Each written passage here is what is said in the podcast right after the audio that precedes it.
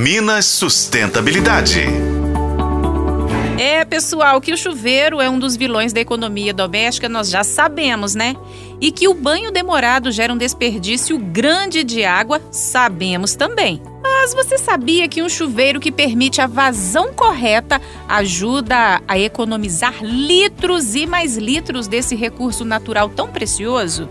Quem explica melhor esse assunto que muita gente desconhece é o consultor técnico e sócio da Progelete, Matheus Matos. Para entendermos a vazão do chuveiro de mercado ou chuveiros instalados em casa, primeiramente é importante definirmos o que é vazão.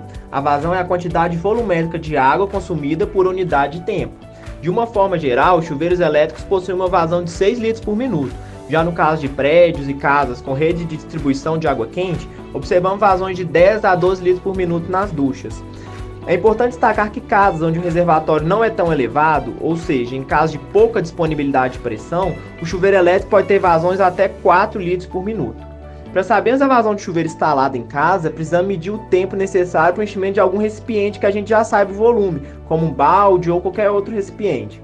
Por exemplo, se gastarmos 10 segundos para encher um balde que tem 2 litros, significa a vazão de 0,2 litros por segundo, ou seja, 2 litros dividido por 10 segundos.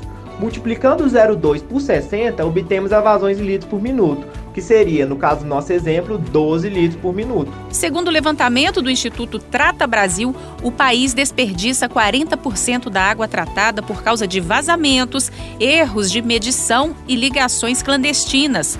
Realidade pior do que países como Camarões, Tanzânia Etiópia e China. Segundo Luana Preto, presidente executiva do Instituto, o abastecimento com toda essa água desperdiçada no país daria para chegar até cerca de 33 milhões de brasileiros. É por isso que eu e você precisamos fazer a nossa parte em casa, no trabalho e em todos os espaços por onde circulamos. Comece verificando então a calibragem do seu chuveiro. Economize água. Eu vou ficando por aqui. Eu sou Patrícia Sattler e este foi o podcast Minas Sustentabilidade. Acompanhe pelos tocadores de podcast e na FM O Tempo.